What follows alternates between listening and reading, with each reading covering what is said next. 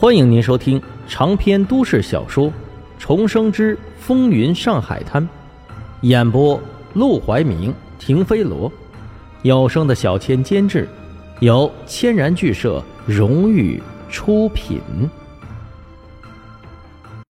第二百章：顾玉书的红包。这两盒烟，一盒的上面是梦莹的照片，另一盒的是林志轩。虽然他们都没什么名气。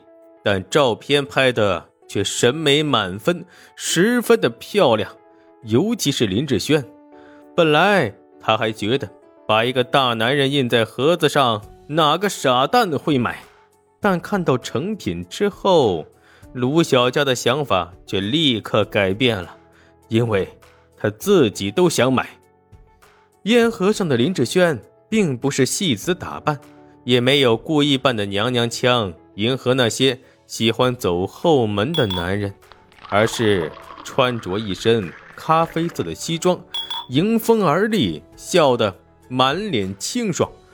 烟盒的底色是白色，却在最下面印上了深蓝色的海浪，边缘还有一些暗台和礁石，仿佛林志炫是站在海边的英俊公子一般。要是出席舞会时，拿这么一盒烟在手，不知道能吸引来多少姑娘。他几乎可以肯定，这烟盒不仅会在年轻公子哥里大受欢迎，便是那些千金小姐，说不定也会买一盒拿回家做收藏。赶紧开始生产吧，我都迫不及待看到这烟开始售卖了。两人盘下来的烟厂，在短暂的沉寂一段时间之后。终于正式启动。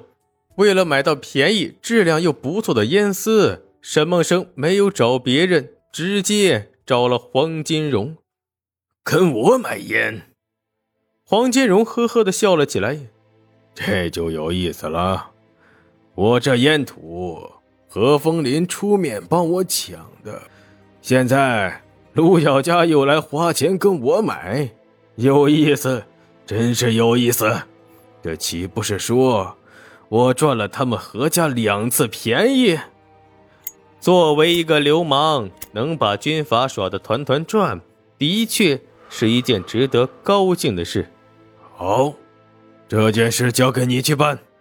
跟卢小家合作，我是很欢迎的。经过上一次事件之后，八股党已经有阵子没有贩卖烟土，不过。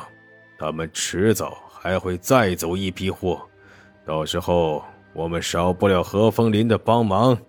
你去给陆小佳谈吧，给他个面子，把价压得低一些。是。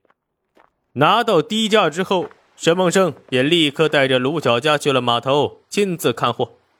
表面上看货的人是卢小佳，但实际上是负责跟随的沈梦生。顾玉书并不知道两人的关系，更想不到卢小佳那个烟厂有一半的资本来自沈梦生。他只是感到惊讶：这个码头来过流氓，来过洋人，来过上海的官员，却从来没来过军阀，因为他们压根儿就是两个不同的体系，完全不挨着。但自从沈梦生出现之后，黄公馆是什么稀奇古怪的事儿都有了。这些烟土都是上回从八股党手中抢过来的，我们已经销出去大半，剩下的就这么多。既然荣叔交代过，那我不妨直说，剩下的货还有三档。卢少爷看的这是第二档。卢小佳下意识地看向了沈梦生，沈梦生咳嗽一声“ 卢少爷，这烟质量不错。”比上不足，比下有余。即使是老烟枪，抽起来也会说一声好。按照荣叔的意思，我们可以给你第三档的价格。好，那就要这个了。卢小佳立即读懂了沈梦生的意思，配合的点了点头，然后吩咐手下运送到烟厂之后，就没什么耐心的离开了码头。他一走。顾玉书就从兜里掏出来一个红包，这是他在听说沈梦生今天会来码头时早就准备好的。沈梦生一怔，这是什么意思？沈老板，你荣生老板也没设宴，也没庆祝，平时又忙得脚不沾地，见不着人。我这恭贺你新生的红包一直没给出去，今天补上不算晚吧？原来是为了他当赌馆老板的红包。沈梦生接过来，无奈感慨：“我只不过是运气好而已，万一以后犯了错，说不定……”马上就会被打回原形，你们给了我这么多红包，我怎么还得起呀？顾玉书笑了，哎，沈老板，你太谦虚了，都是在黄公馆里混的，对你的本事那是口服心服。就算他日你真的摔了跟头，就凭现在的汗马功劳，地位那肯定也是毅然不动。至于还不还的，哎，我们这些人。再干几十年也未必有生的机会，你就别想那么多了。那我就多谢你了。沈梦生把红包揣了起来，说：“感谢是真心实意的。自从他当上沈老板以来，收到的红包没有三十也有五十，就连阿广都给他包了二百块钱，总共加起来足足一万多，也算是一笔巨款。不过他把这笔钱存了起来。”不打算动，他知道这些红包每一笔都是人情，他记得是清清楚楚。将来送红包的这些人有难来找他帮忙，他是一定要还这个人情的。但要还上限也不能超过这笔巨款的总量，不然他岂不是亏了？烟土入场，香烟很快投入生产，但在正式售卖之前。还有一个问题必须搞定，那就是捧红梦莹和林志轩，他们俩不红，这烟就卖不出去。要捧红这两人也不简单，还需要一个非常关键性的人物，便是陆兰春。一想到又要和陆兰春打交道，沈梦生就觉得头疼。这个女人脾气又大，性格又傲慢。还特别有主见，最喜欢和别人对着干，几句话不合他心意，他就会大发脾气。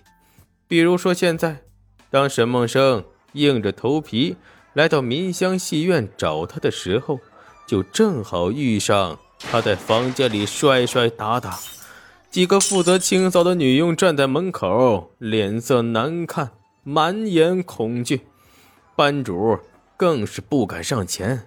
但他已经见惯不怪了，反正只要陆兰春摔打够了，待会儿再有个不长眼的去给他出出气，他就能冷静下来。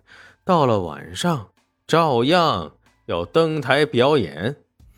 陆兰春别的不说，敬业还是很敬业的，不管出了什么事，哪怕是天塌下来，也拦不住他上台表演出风头。别的很多戏子上台都紧张不已，压力巨大，甚至有的还是被逼卖艺。但他不同，他热爱舞台，热爱表演，也热爱唱戏。他曾经说过，如果可以，他愿意在戏台子上唱到九十九岁，甚至死了之后把骨灰扬撒在戏台子上。班主见过、培养过这么多戏子，除了传说中的梅兰芳。